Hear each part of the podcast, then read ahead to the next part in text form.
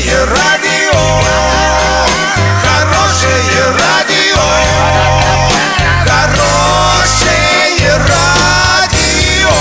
Радио Шансон. С новостями к этой минуте Александра Белова. Здравствуйте. Спонсор выпуска «Строительный бум» ИП Халикова РМ. Низкие цены всегда. Картина дня за 30 секунд. Ирикла за месяц потеряла 39 миллионов кубометров воды. В России предложили лишить государственных пособий мнимых бедных.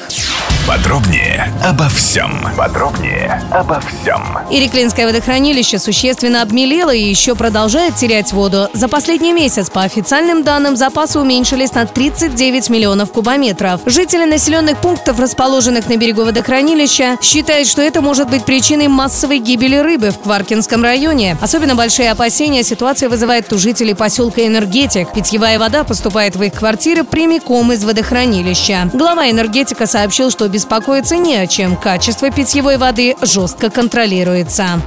Некоторые представители региональных властей предложили лишить государственных пособий тех людей, у которых есть огород или свободная жилая площадь. Подобные заявления были сделаны в рамках проекта по уменьшению количества малоимущих в России. Освободившиеся деньги предлагается направить действительно нуждающимся людям. Например, в Ивановской области чиновники выделяют группу ленивых бедных, которые, имея дополнительное имущество, не умеют или же не хотят им воспользоваться в целях повышения своего благосостояния. Продать, сдать в аренду, либо, если это земельный участок, использовать его как дополнительный источник продуктов питания.